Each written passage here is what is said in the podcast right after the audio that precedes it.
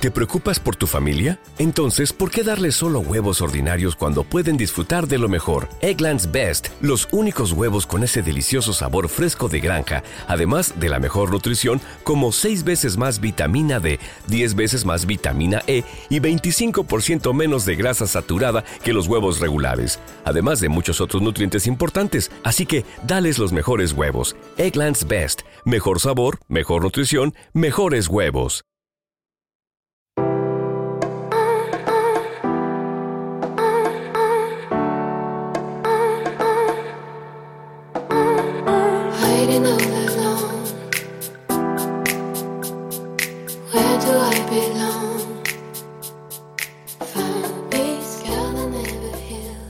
Si hay algo que los seres humanos perseguimos a lo largo de toda nuestra vida es, sin duda, la felicidad. La búsqueda de la felicidad es uno de los objetivos que persigue el ser humano a lo largo de toda su vida. Para unos la felicidad es sinónimo de desarrollo profesional, para otros la felicidad depende del dinero o del amor, y asimismo hay personas que para ser felices pues eh, simplemente necesitan tener lo justo y. Y de todo eso, de por qué no nos encontramos bien, de por qué no somos felices, vamos a hablar con nuestra invitada de hoy, con la doctora Silvia Álava, que ya ha estado con nosotros anteriormente, nos visitó la temporada pasada y, y bueno, ha tenido a bien dedicarnos un ratito en esta semana muy ajetreada, porque Silvia tiene una semana muy complicada, pero aún así pues ha tenido esa amabilidad para pasarse por nuestros micrófonos y acompañarnos durante un poquito más de media hora para charlar de por qué no somos felices. Silvia Álava es doctora en Psicología Clínica y de la Salud y ejerce como psicóloga sanitaria educativa. Está especializada en psicoterapia y es profesora universitaria y divulgadora científica. Además es una cara muy conocida porque aparece recurrentemente en infinidad de medios de comunicación. Silvia es además la directora del Centro de Psicología Álava Reyes y asesora a varias sociedades científicas a las que además pertenece. Hoy hemos querido traer a Silvia para que nos hable de su último libro, de por qué no soy feliz, y que nos cuente y nos dé a todas esas preguntas que todos nos formulamos acerca de nuestra felicidad. Así que si te interesa saber cómo mejorar tu estado anímico, cómo acercarte a tu felicidad, quédate con nosotros los próximos 30 minutos, porque la conversación con Silvia no tiene desperdicio. Como siempre, 10 segundos de buena música y comenzamos.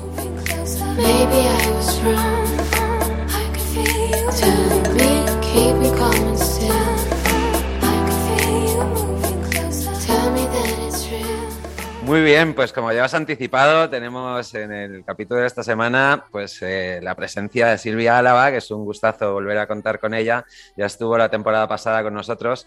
Estuvimos hablando de, de pandemia, de cómo la pandemia había afectado a nuestro estado de ánimo y, por qué, pues bueno, los antidepresivos habían, se había producido un incremento en su consumo, la depresión estaba disparada, especialmente entre los adolescentes y toda una serie de cosas. Pero es que Silvia en aquel momento sacaba libro y ahora ha sacado, hace unas poquitas semanas, ha sacado otro libro también muy interesante y en este caso habla de por qué no somos felices. Así que yo lo que quiero es que nos cuente, a ver si eso de la felicidad pues es como tantas otras cosas, una imposición que nos marca la sociedad o realmente se puede ser feliz. Pero para ello lo que voy a hacer es darle ya paso, darle los buenos días y agradecerle su visita y que se ponga ante estos micrófonos porque además es semana dura, es semana agitada. Silvia, buenos días, ¿cómo va todo? Hola, muy buenos días. ¿Qué tal?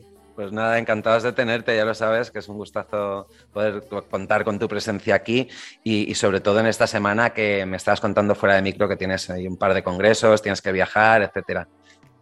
Bueno, pero yo estoy encantada de estar aquí con, con vosotros, además hablando de un tema que yo creo que es apasionante y que a todos nos interesa, que es precisamente el de la felicidad y el cómo encontrarnos mejor y más a gusto con nosotros mismos. Totalmente, y más en esta semana, que comentábamos también fuera de micro, que este fin de semana ha sido el fin de semana de la felicidad en Zaragoza, se han montado ahí un, un super congreso con un montón de gente, yo desafortunadamente no pude asistir, sobre todo porque en mi ciudad eran fallas y, bueno, habían compromisos familiares que, que también merecía la pena disfrutar y que también nos iban a hacer muy felices, así que bueno, entre ir al Congreso de la Felicidad en Zaragoza y ser feliz en mi casa, elegí pues la opción B.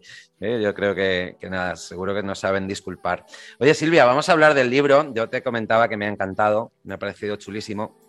Por dos razones. La primera es porque los libros que hablan de felicidad o, que hablan de lo contrario a la felicidad, de la depresión y de por qué sufrimos depresión, ansiedad, estrés y todas estas cosas que nos suben el cortisol y nos ponen mal, pues tienden a, bueno, pues a hablar desde la perspectiva más clínica, ¿no? Del psicólogo clínico. Tú eres eh, pues, psicóloga y además eh, pues eres una profesional muy reconocida y muy reputada en tu, en tu campo, en tu disciplina.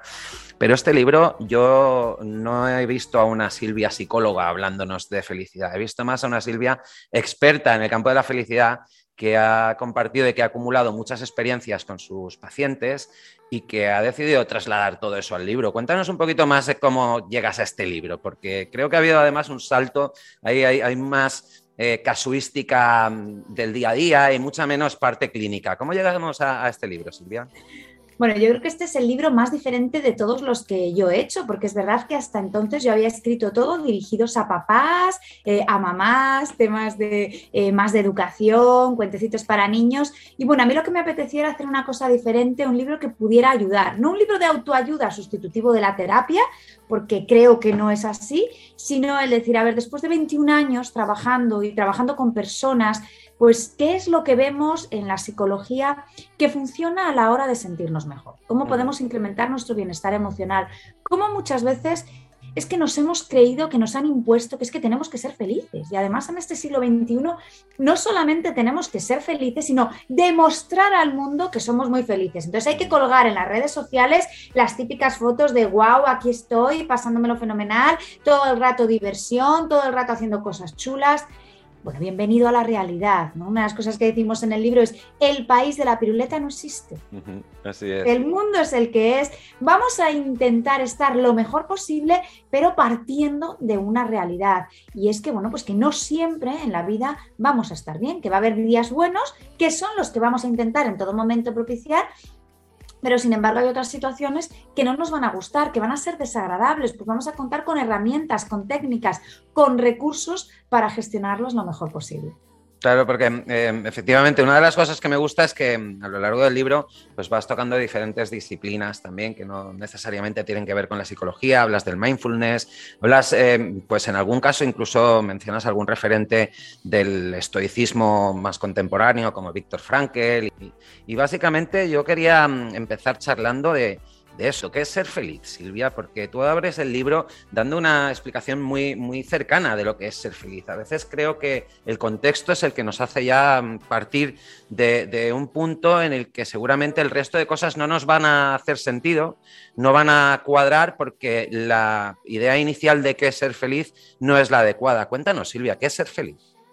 Bueno, pues lo primero que reflexionamos en el libro es párate y define muy bien cuál es la de felicidad para ti, porque en ocasiones el problema parte de ahí, que hemos definido una felicidad que es completamente imposible de alcanzar.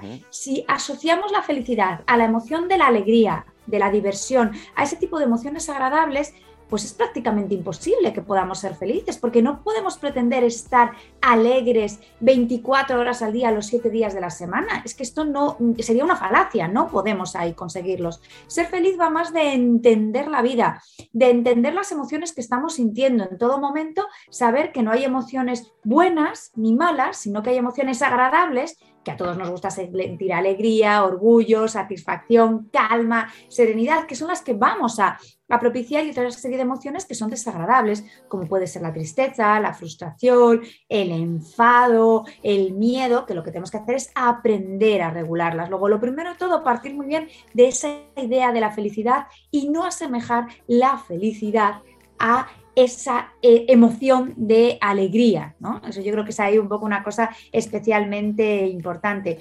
Yo me quedo más una frase que sí que está puesta en el, en el libro de San Agustín que, que, dice que la felicidad es seguir deseando todo aquello que ya tienes. Porque muchas personas lo que te van diciendo es que no, claro, ese famoso seré feliz Primero, ¿no? Cuando sea mayor, cuando ya no dependa de mis padres, cuando acabe la carrera, cuando viva solo, cuando me case, cuando tenga los hijos, cuando ya luego me cambia un chaleo a una cosa más grande y al final se te ha pasado la vida y no has sido feliz. Se trata de ser feliz con lo que tienes y esas cosas que ya has conseguido que sigan aportando felicidad. Yo creo que es una de las ideas fundamentales que intentamos transmitir eh, en el libro. Tú has mencionado antes a Víctor Frank, yo quería mencionar además de a Víctor Frank a, Mafalda, lo que pasa es que por un tema de derechos de autor no lo pude, lo tuve que quitar, que, porque hay una frase también de Mafalda que me encanta, que dice, la vida es linda, lo malo es que muchos confunden lo lindo con lo fácil. es que la vida no es fácil, es que hay que aprender a ser feliz en un mundo muy difícil y que por desgracia cada vez se nos pone más difícil. Sí, y eso, eso eh, además mm, me gusta mucho lo que has dicho, una, porque yo creo que, que, una de las primeras confusiones es que tratamos la felicidad como un concepto recurrente o perenne y, no es así. Es, eh, más bien, yo tenía un amigo muy sabio que decía que, la felicidad es el cúmulo de pequeños momentos felices ¿no? a lo largo de tu vida. Y cuando miras atrás, pues dices, yo he sido feliz. Bueno, pues si han sido muchos pequeños momentos de felicidad, seguramente tendrás una percepción de que has eh, generado esa felicidad o lo has sido. ¿no? También lo vemos como algo futuro, ¿no? como algo que, que, tiene que, ser la meta a conseguir el año que viene, cuando sea mayor, cuando me jubile. ¿no? Y, en ese mirar al futuro, pues nos perdemos el presente, ¿no? Es un poco como, los chavales que van a los conciertos y, grabando en el móvil el concierto se pierden el concierto, ¿no? Y al final no se enteran de nada de lo que ha pasado en ese momento. Y yo te quería, te quería llevar a una siguiente disyuntiva. ¿Es, un tema de entorno y de sociedad o es un tema individual? Es decir, mucha gente eh, eh, trata de ser feliz como para agradar a los demás, o al menos yo lo percibo así. ¿no? Están más preocupados de, esa foto del Instagram, de, salir bien en las redes sociales ¿no? y permanentemente mostrarle al mundo lo bien que viven y lo felices que son, pero realmente cuando rascas un poquito y, miras por dentro, pues bueno, luego las clínicas de psicólogos como tú están llenas de adolescentes que lo están pasando mal y que se sienten muy solos. E-, ¿El entorno actual, Silvia, nos ayuda a ser felices? Pues el entorno actual, quizás en estos momentos, los que nos pide es que tienes que demostrar una felicidad aunque sea impostada. Y esto no ayuda en, en, absoluto. Además, estamos viviendo una situación, bueno, pues a nivel mundial especialmente complicada, que nos genera muchísima incertidumbre, una sensación de no control importante. Y esto no ayuda, porque va en contra de nuestro bienestar emocional. Yo creo que estamos viviendo una situación en la que necesitamos cada vez más herramientas de regulación emocional, más herramientas herramientas para aprender a gestionar todo lo que estamos sintiendo que es desagradable o una situación que se nos escapa de las manos. ¿Qué es lo que ocurre?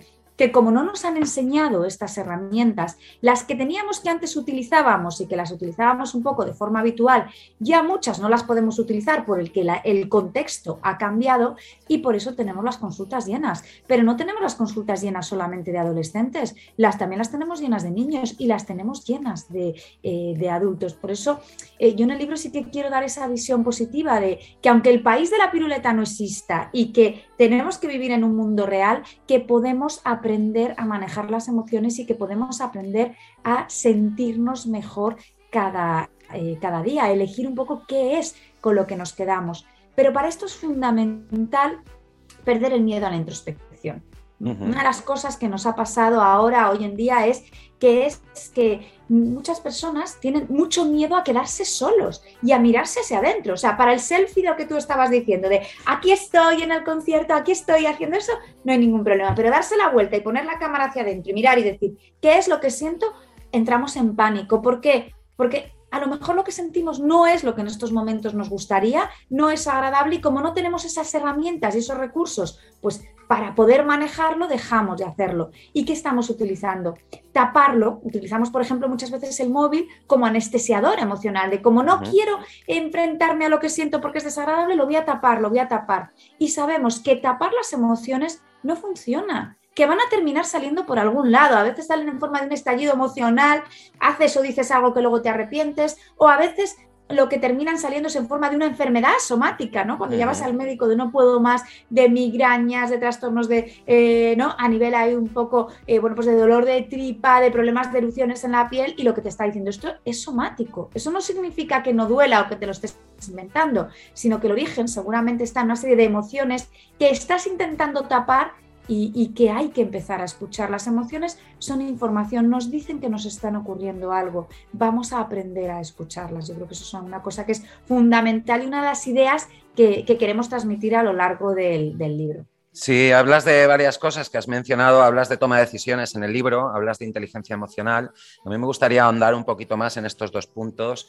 Eh, a la hora de tomar decisiones, muchas veces nos vemos eh, pues en, nos vemos actuando en un patrón de vida en el que nos marcan unos hitos, dicen, antes de los 25 tienes que haber terminado la carrera, antes de los 30 te tienes que casar, antes de los 40 tienes que haber comprado tu casa y tener niños, etcétera, etcétera. ¿no? Y un poco pues nos condicionan, nos, nos coaccionan y nos inducen a una vida que, no siempre nos hace felices, porque esa vida no es la vida que todo el mundo desea, sin embargo es la vida que parece que nos tenemos que montar o que tenemos que vivir. Y en ese sentido, Silvia, eh, ¿tú crees que la gente es consciente de las decisiones que toma o al menos... Eh, en esa introspección que tú pues un poco promulgabas, ¿no? que es tan necesaria, somos, eh, tenemos la capacidad de mirar adentro y decir, oye, yo soy el producto de mis decisiones y como decía el maestro Ortega, ¿no? Eh, yo soy yo y mi circunstancia y si no la cuido y no la salvo a ella, no me salvo yo. ¿Cuánto hay de victimismo y cuánto hay de conciencia y de racionalización de nuestras propias decisiones y de su impacto, Silvia? Eh, pues fíjate, muchas veces nos encontramos personas que vienen a la consulta que te dicen es que no sé cómo llegaba a estar donde estoy. Pero lo que tengo claro es que no estoy donde yo quiero estar, donde yo me imaginé que iba a estar en esta edad. Y cuando empiezas a analizarlo con ellos, con ellas, te das cuenta que a lo mejor lo que ha habido ha sido una ausencia de toma de decisiones. Como me da miedo decidir, porque me da miedo equivocarme, no voy decidiendo y que la vida me vaya llevando. Y a veces la vida nos lleva a sitios que no eran los donde nosotros queríamos estar. Por eso es muy importante parar y ser conscientes de, a ver, ¿yo dónde quiero ir? ¿Cuál es mi objetivo? ¿Cuál es mi camino? ¿Por qué? Bueno, pues porque en ocasiones puedo ir en esa dirección y, fenomenal, ¿no? El viento va a mi favor y, bueno, pues voy a aprovechar para relajarme y otras ocasiones voy a ir en contra, pero saber que voy en la dirección contraria también es importante, porque tengo que saber que en el momento en el que yo pueda haré un cambio de sentido para poder ir hacia donde quiero ir. Y para esto hay que perder el miedo a decidir. Porque el miedo a decidir es lo que muchas veces nos bloquea y hace que como no decido, pues ala, ya que decidan por mí. Claro, luego ¿qué es lo que pasa? Que, que, nos cogemos con ese rol de víctima de no, claro, es que fíjate, yo lo he tenido muy difícil, yo lo he tenido tal. Es importante el decir, venga, me voy a parar y voy a ser consciente de qué es lo que quiero. Sabiendo que qué es lo que quiero va a implicar también un esfuerzo, porque una cosa es tener un sueño, ¿no? Un ideal en el que lo tengo ahí para fantasear pero si no estoy dispuesta a hacer el esfuerzo que eso requiere con un plan de acción ¿no? y marcándome unos objetivos muy claros, pues entonces va a ser simplemente una ilusión, pero ya no va a ser un objetivo real de a dónde quiero, de a dónde quiero ir. Y para eso es fundamental saber que no hay decisiones buenas ni malas, que no se falla en la toma de decisiones, que es que hay muchas veces que es que el problema es que lo juzgamos a posteriori. Claro, es que yo me equivoqué, tendría que haber elegido esta otra opción. Ahora que ya conoces, el resto de las variables. El problema es que tú tomas una decisión en un momento determinado de tu vida en el que hay una serie de variables que son importantes para ti y que conoces solamente una parte de la información. Mucho cuidado con juzgar años después cuando ya conocemos toda esa información que en ese momento no teníamos o cuando tus circunstancias vitales han cambiado o cuando las cosas que para ti eran importantes en un momento pues a lo mejor ahora no lo son. Yo creo que es una cosa ahí importante a tener en cuenta. Qué bonito sería jugar a la primitiva sabiendo qué números van a salir, ¿verdad? Sería todo, todo mucho más fácil, acercaría a todo el mundo. Sí, a veces, a veces es verdad que nos flagelamos por decisiones que, bueno, pues que no han derivado en el resultado esperado, pero claro, es que cuando tomas la decisión, pues la información que tienes es limitada y, ojalá todos supiéramos lo que va a pasar, ¿verdad? En ese sentido, Silvia, eh, hablando también de inteligencia emocional, Em, es verdad que, nos cuesta mucho mirar hacia adentro, como tú decías, pero también nos cuesta mucho mirar hacia afuera y empatizar con los sentimientos de los demás. Y, hay una frase que a mí me gusta mucho que dice que, no se puede juzgar a un libro por su tapa, ¿verdad? Y que todo el mundo, pues eh, cuando, cuando ves a alguien que está de mala leche y demás, a veces deberíamos de pensar qué batallas estará peleando esta persona en su interior, porque, pues bueno, pues a lo mejor te cruzas con alguien que tiene mala cara o que ese día pues no está de muy buen humor y a lo mejor pues su hijo está enfermo o su mujer está recién operada y, ha tenido un problema de salud o acaba de faltar su padre, por decir tres ejemplos muy, habituales por los que todos pasamos. Sin embargo, esa inteligencia emocional tan necesaria, no solo en, el plano social, sino también en el mundo empresarial que tú te referías hace unos segundos, eh, no nos la enseña nadie. ¿Cómo se, ¿Cómo se aprende a identificar emociones y a gestionar esas emociones y también a, a, verlas, identificarlas en los demás y a gestionar o tratar de acomodar esas emociones para que las relaciones, por último, que es el objetivo final del desarrollo de la inteligencia emocional, pues sean, sean positivas, sean fructíferas y contribuyan a que estemos más felices. Silvia, ¿cómo se hace eso? Bueno, pues es quizás la pregunta ahí de, ¿no? del millón. Fíjate, la inteligencia emocional es la capacidad para percibir nuestras emociones, es decir, ser consciente de lo que estoy sintiendo y expresarlo de una forma correcta, ponerle nombre, no en un determinado momento pegarle un bufido a una persona, bueno, porque lo que estoy sintiendo a lo mejor es una emoción de tristeza. También ser consciente de lo que está sintiendo la persona que tengo delante. Entender que todas las emociones son buenas porque nos dan información de que está ocurriendo algo, me está ocurriendo algo a mí, está ocurriendo algo en el, en el entorno, comprender la causa de la emoción, por qué me siento como me siento, por qué la persona que tengo delante se siente de esta forma, cuál es la causa, cuál es la consecuencia de la emoción. Es que a lo mejor la consecuencia de la emoción ha hecho que yo actúe de una forma determinada, porque cuando ya seamos capaces de hacer todo esto será cuando podamos regular las emociones, es decir, ¿Quiero dejarme llevar en estos momentos por la emoción que, eh, que, estoy sintiendo o no? ¿Quiero actuar de otra forma? Al final sería como cambiar nuestro estilo de conducción. En lugar de ir en automático y ahí voy por la vida, ala, donde me lleves, sino pasar a una conducción manual, en lugar de reaccionar, responder y responder de la forma que yo en un determinado momento decido que es más adecuada para mí o para la persona que tengo delante. Y esto se aprende y se enseña. Y además está demostrado que estas habilidades de la inteligencia emocional se pueden aprender a cualquier edad. Pero claro, es importante que nos las enseñen. Por eso lo ideal sería que esto se enseñe desde el colegio. Claro. Hay ya cada vez más colegios y más institutos, al igual que hay más empresas que deciden hacer este tipo de, formación con sus alumnos o con sus trabajadores. Totalmente, no, totalmente. Y, cada vez, como dices, por fortuna son más las empresas y, más las escuelas y los colegios y los institutos que hacen hincapié pues, en esta maravillosa inteligencia y no solo en la matemática y en la lingüística, que son las dos troncales de, los programas de educación, ¿no? sino también en, otras inteligencias que, como dice el doctor Goleman, pues, eh, son fundamentales para desarrollar relaciones positivas. Eh, Silvia, vamos acercándonos al final del programa, para nuestra desgracia, porque la verdad que yo disfruto mucho escuchándote y aprendo un montón, pero mm, eh, se, puede mm, ser feliz en un mundo en el que cada vez la tecnología nos abduce más y nos lleva a metaversos y a lugares donde parece que, que, entre el móvil, las redes sociales que apuntábamos anteriormente, ahora el metaverso, cada vez estamos más solos y además, y voy a hacer mención a algo que tú también has subrayado hace unos pocos segundos, es que eso de ir al psicólogo como que no está bien visto todavía, o sea, es un poco tema tabú, ¿no?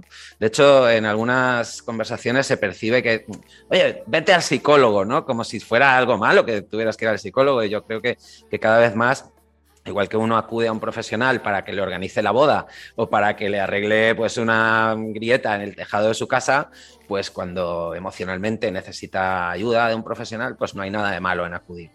Silvia, ¿cómo ves tú, y con esto cerramos, por una parte, la tecnología y cómo impacta en nuestras emociones? Y en segundo lugar, ¿cómo ves el tema de ir al psicólogo? ¿Hay cada vez más apertura con respecto a esta cuestión o todavía estamos muy cerraditos y nos da vergüenza decir que, que acudimos a ver a profesionales de vuestro ramo? Pues le voy contestando. En primer lugar, tenemos que ver que no podemos demonizar las nuevas tecnologías. No podemos decir es que las tecnologías son malas, eh, no las utilicéis, no se las dejéis a los hijos, no, hacéis no hagáis nada con ellas. Porque, porque no es cierto. Las nuevas tecnologías tienen un montón de cosas positivas. Gracias a ellas, tú y yo estamos teniendo aquí hoy esta, esta conversación y nos va a escuchar muchas personas. ¿Cuándo es un problema? Cuando no las estamos utilizando de forma correcta. Cuando estamos utilizando ese móvil como un anestesiador emocional de me da miedo lo que estoy sintiendo y quiero taparlo. O cuando por vivir mi vida, ¿no? Mi vida en el metaverso, mi vida en un, eh, eh, ¿no? De forma ahí digital, me estoy perdiendo la vida analógica. Yo me encuentro, por ejemplo, mucho en gente joven y en adolescente que tienen pánico a tener una conversación real cara a cara. Que yo siempre les digo, las cosas importantes se hablan en persona. No, no, ¿Por qué? Porque en persona no lo puedo manipular, no puedo llegar a decir, espérate, me escribes, entonces yo ahora pienso lo que te digo, lo modifico, lo cambio. En persona implica tener una serie de habilidades, tanto emocionales como sociales, que son tremendamente importantes. Pero es que además yo creo que después de estar tres meses metidos en casa, ¿no? que, que esto se nos está olvidando ya, pero fue hace dos años, ¿qué es lo que nos dimos cuenta? Que el contacto con los demás era absolutamente necesario. Que una videollamada no era lo mismo que el poder quedar, que estar juntos, tocarnos. ¿Cuánto echamos de menos los abrazos y podernos eh, tocar, estar con las otras personas? Todo esto es necesario. Es verdad que vamos a una sociedad cada vez más digital, pero no nos podemos olvidar de la parte humana. La parte humana implica también esa conexión entre las, entre las personas. Eh, eh, hay una cosa pasa en las redes sociales que invitan a la comparación social, ¿no? Que parece hay un poco que todos ponemos y proyectamos el escaparate de nuestra vida y luego comparamos diciendo, anda, pues mi vida no es tan chula como la de esta persona. Es que a lo mejor esa persona tampoco tiene una vida tan ideal como tú te imaginas. Eso es lo que está colgando las redes sociales. Y respecto al psicólogo, yo creo que cada vez está cambiando más la situación, eh, porque los psicólogos somos las personas que ayudamos no solamente cuando hay un problema de salud mental, no solamente cuando hay un problema a nivel emocional. Incluso hay muchas personas que lo que quieren en un determinado momento es mejorar. Quiero mejorar en mi vida. Creo que antes de que esto se me haga una bola más grande y ya realmente llegue a ser un problema de tipo clínico, quiero que me ayuden o quiero aprender ¿no? a conocerme mejor esa parte del autoconcepto, del conocimiento personal que me va a ayudar a ser una mejor versión de mí mismo. Bueno, pues cada vez hay más personas que, se dan cuenta de eso y piden cita en el psicólogo y piden que les ayudemos. Igual que cada vez hay más empresas y más colegios que nos piden ayuda y dicen en un determinado momento, oye, quiero no esperar a que mi plantilla esté enferma o no esperar a tener un problema ¿no? importantísimo en mis aulas, sino quiero hacer ese trabajo de prevención y de promoción de la salud, de mejora de las personas. Y yo creo que ahí es donde los psicólogos también tenemos mucho que aportar. Absolutamente, Silvia, totalmente. Oye, pues eh, nos hemos quedado sin tiempo, pero nos queda el minuto de oro, eh, que ese minuto que siempre guardamos para que el, el invitado o la invitada pues nos cierre el programa de la mejor manera posible y como crea conveniente, eh, yo te voy a pedir que además del minuto de oro nos digas dónde se puede la gente comprar tu libro. Yo ya lo tengo, por fortuna lo he podido leer antes de la entrevista y, y ya he dicho que me ha encantado, pero si alguien quisiera comprar el libro, ¿dónde lo encuentra? Así que minuto de oro y cierre vendiendo el libro, Silvia. Bueno, pues yo en ese minuto de oro lo que le diría a las personas es que podemos estar mejor, que es verdad que estamos viviendo en un mundo especialmente complicado, pero adoptando esa actitud, ese rol de víctima de qué voy a hacer yo, no puedo hacer nada, párate, párate y piensa, porque hay muchas cosas con las que podemos sentirnos mejor. Podemos cosechar, por ejemplo, emociones agradables, como la gratitud, como la amabilidad Sabemos que son cosas que están demostradas que ayudan a sentirnos mejor, a sentirnos más felices. Y otra cosa, quizás estamos en un momento vital en la que la emoción que tenemos que perseguir no es la emoción de la alegría, sino la de la calma, la de la serenidad y sobre todo encontrarnos a gusto con nosotros mismos y ver que estamos viviendo en consonancia con nuestros valores, porque cuando nos alejamos de ellos no nos sentimos bien. Y el libro lo podéis conseguir en todas las eh, librerías, tanto las grandes como las pequeñas y por supuesto en todas las plataformas digitales también lo tenéis. Es ¿Por qué no soy feliz? Vive y disfruta sin complicarte la vida. De Harper Collins, si no me equivoco, es la editorial, ¿verdad? un, lujazo de, un lujazo de editorial. Y pues Silvia, que, que, una lástima que se haya acabado el tiempo, que espero que esta que no haya dos sin tres, es decir, que, que en breve sea porque vuelves a sacar otro libro, porque volvemos a coincidir, te vuelvas a pasar por estos micros, yo voy a cosechar gratitud y te voy a expresar nuestra más sincera gratitud por hacernos este huequito en esta semana complicada y desearte muy, bien, muy buen viaje a México. Y para que nuestros oyentes sepan, Silvia sale de viaje esta semana para México, va a estar allí en un congreso y nada, que vaya todo súper bien, como siempre. Silvia, muchísimas gracias por lo amable que eres, por la simpatía que derrochas y sobre todo por el conocimiento y experiencia tan valiosa para que entre todos pues, logremos de alguna manera ser un poquito más felices a nivel individual y colectivo. Te mando un abrazo muy fuerte, Silvia. Pues oye, muchísimas gracias, Jordi, muchas gracias a todas las personas que nos estén ahí escuchando y un abrazo muy fuerte para todos. Bueno. Pero un abrazo de los de verdad, de los que cuentan, ¿eh? de los analógicos, que ya hemos dicho que, que son importantes. De los que multiplican emociones, señora. ¿eh? Muy Así bien. es. Un beso, Silvia, cuídate mucho.